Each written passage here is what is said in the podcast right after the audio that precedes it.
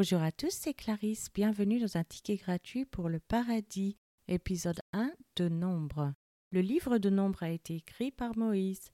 Ce livre couvre le peuple élu de Dieu, les Israélites entre 1446 et 1406 avant Jésus-Christ. Il contient 36 chapitres. Après un an dans le désert du Sinaï, un recensement est effectué puis ce qui aurait dû être un voyage relativement bref vers Canaan s'est transformé en quelques 39 ans d'errance dans le désert. Nombre contient trois grands thèmes. Le premier est la miséricorde et la fidélité de Dieu. Le livre de Nombre montre que Dieu guide, à voir dans chapitre 9, verset 17. Quand la nuée s'est levée de dessus la tente, les enfants d'Israël partaient et les enfants d'Israël campaient dans le lieu où s'arrêtait la nuée, et donc réconforte son peuple en lui offrant le pardon, la réconciliation et l'espoir. Leur rébellion et leur infidélité sont en contraste avec l'amour toujours fidèle de Dieu pour son peuple. À voir dans le chapitre 14, versets 18 et 19. L'Éternel est lent à la colère et riche en bonté.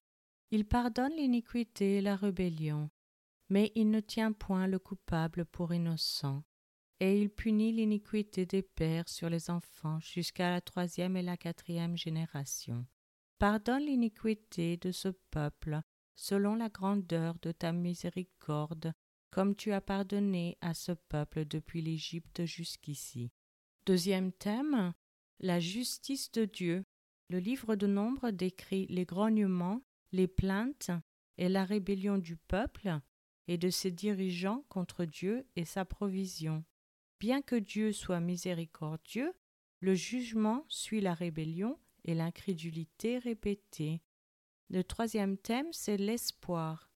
La désobéissance apporte le jugement et la douleur, mais la repentance et l'obéissance entraînent le pardon et l'espoir. Même après leurs échecs répétés, Dieu n'a pas laissé les Israélites mourir, dans le désert. À travers cet événement et d'autres événements notables, le livre de Nombre affiche les vérités selon lesquelles Dieu est souverain et que son plan sera accompli.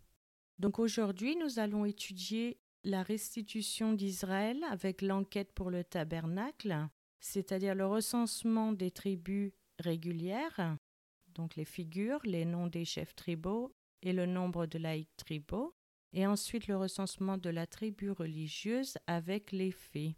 Passons à la lecture de la Bible. Nombre chapitre 1.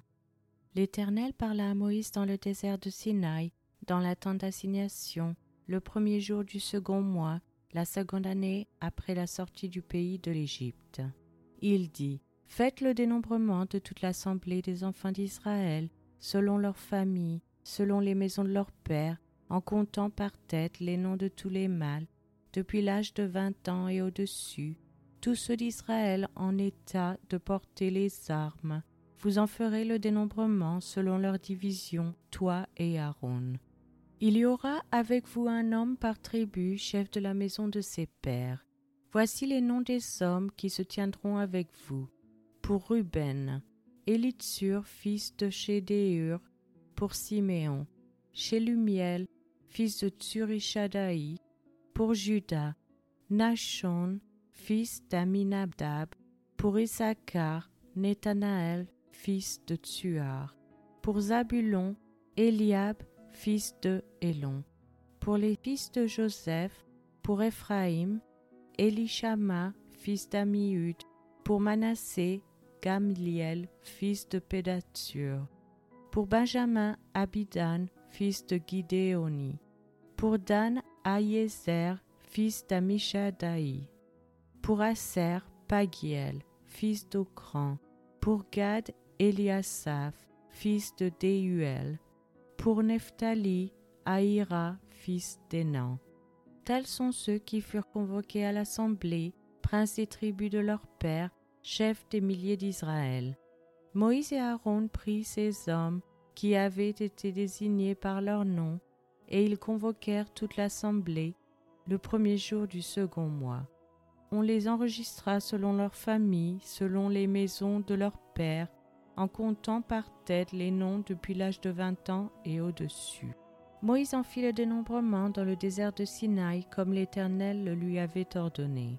On enregistra les fils de Ruben, premier-né d'Israël, selon leurs familles, selon les maisons de leurs pères, en comptant par tête les noms de tous les mâles, depuis l'âge de vingt ans et au-dessus, tous ceux en état de porter les armes.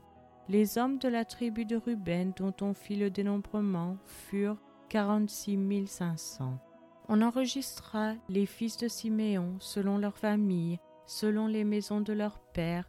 On en fit le dénombrement en comptant par tête les noms de tous les mâles depuis l'âge de vingt ans et au-dessus, tous ceux en état de porter les armes. Les hommes de la tribu de Siméon dont on fit le dénombrement furent cinquante-neuf mille trois cents. On enregistra les fils de Gad selon leurs familles, selon les maisons de leurs pères, en comptant les noms depuis l'âge de vingt ans et au-dessus, tous ceux en état de porter les armes. Les hommes de la tribu de Gad, dont on fit le dénombrement, furent quarante-cinq mille six cent cinquante. On enregistra les fils de Judas, selon leurs familles, selon les maisons de leurs pères, en comptant les noms depuis l'âge de vingt ans et au-dessus. Tous ceux en état de porter les armes. Les hommes de la tribu de Juda, dont on fit le dénombrement, furent soixante-quatorze mille six cents. On enregistra les fils d'Issachar selon leurs familles, selon les maisons de leurs pères, en comptant les noms depuis l'âge de vingt ans et au-dessus, tous ceux en état de porter les armes. Les hommes de la tribu d'Issachar, dont on fit le dénombrement, furent cinquante-quatre mille quatre cents. On enregistra les fils de Zabulon, selon leurs familles, selon les maisons de leurs pères, en comptant les noms depuis l'âge de vingt ans et au-dessus, tous ceux en état de porter les armes. Les hommes de la tribu de Zabulon, dont on fit le dénombrement, furent cinquante-sept mille quatre cents.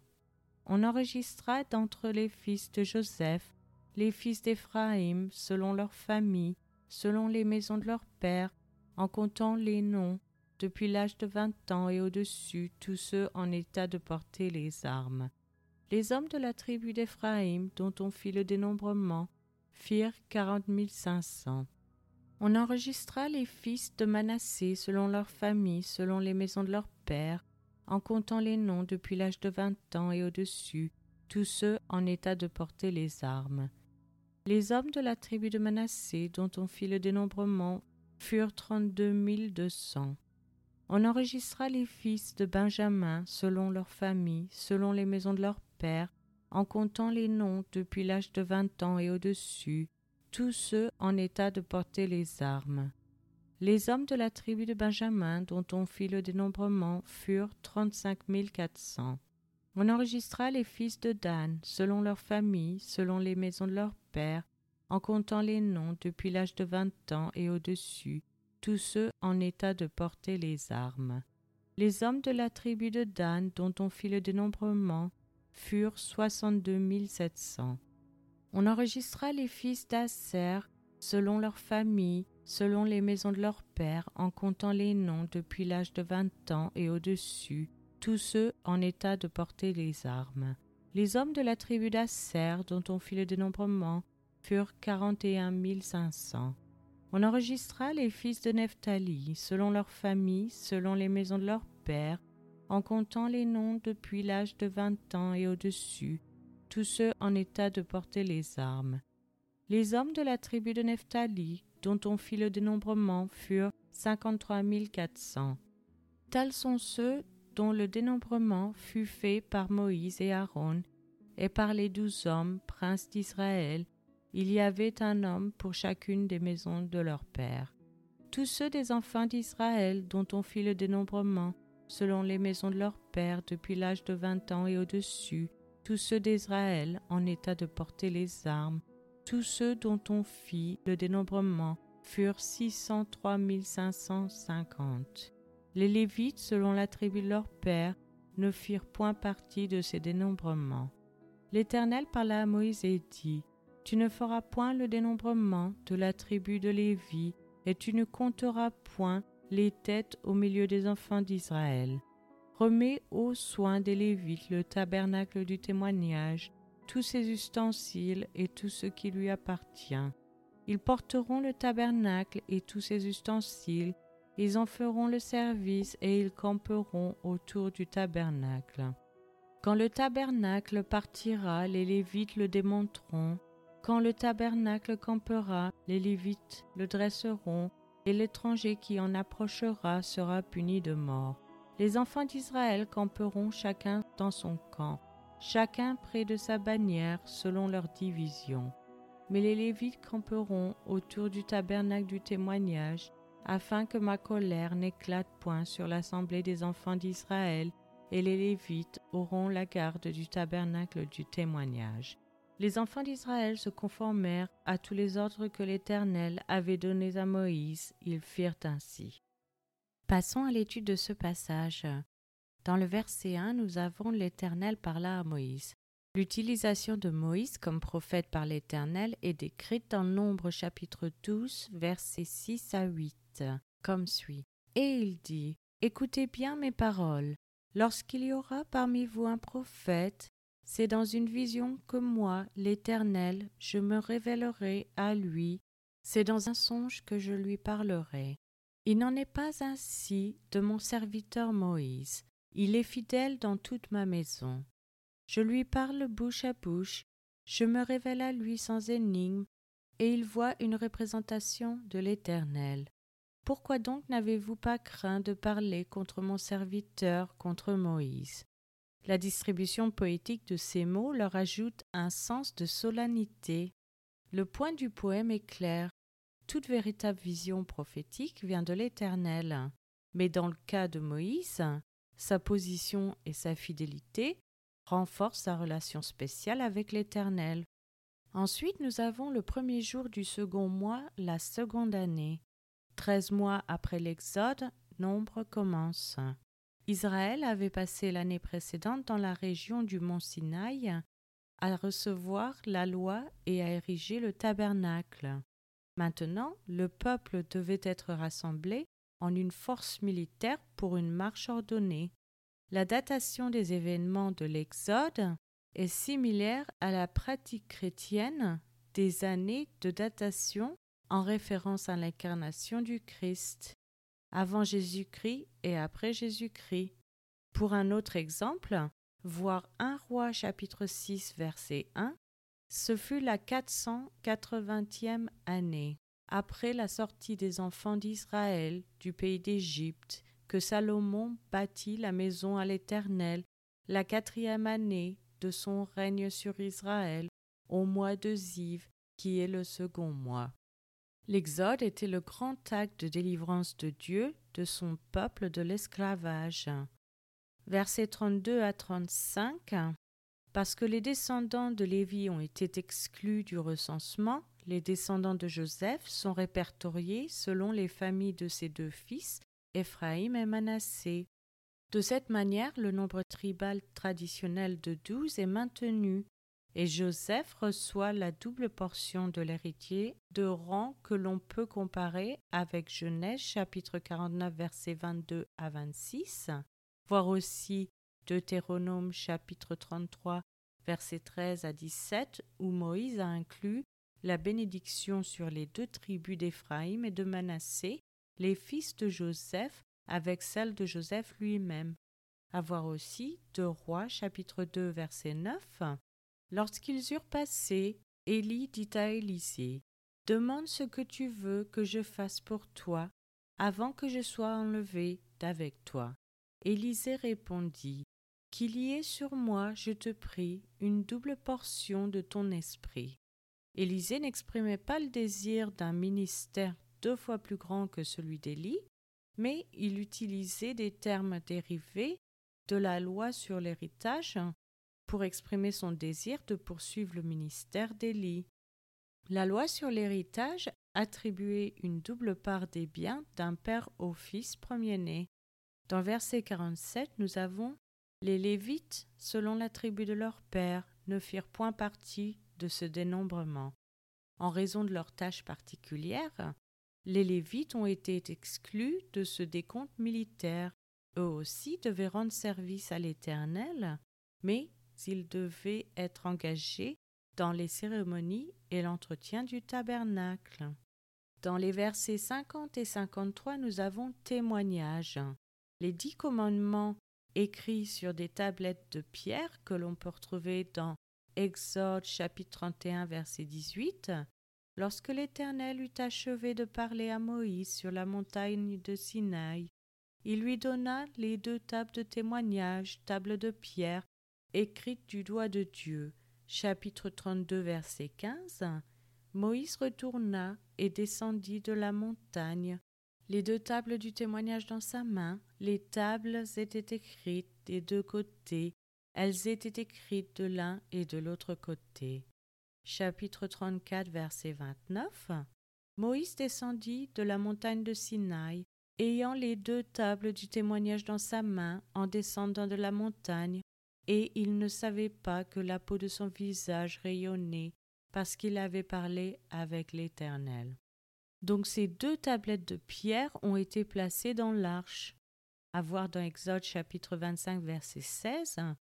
Tu mettras dans l'arche le témoignage que je te donnerai. Verset 21. Tu mettras le propitiatoire sur l'arche et tu mettras dans l'arche le témoignage que je te donnerai chapitre 40, verset 20. Il prit le témoignage et le plaça dans l'arche, il mit les barres à l'arche, et il posa le propitiatoire au-dessus de l'arche.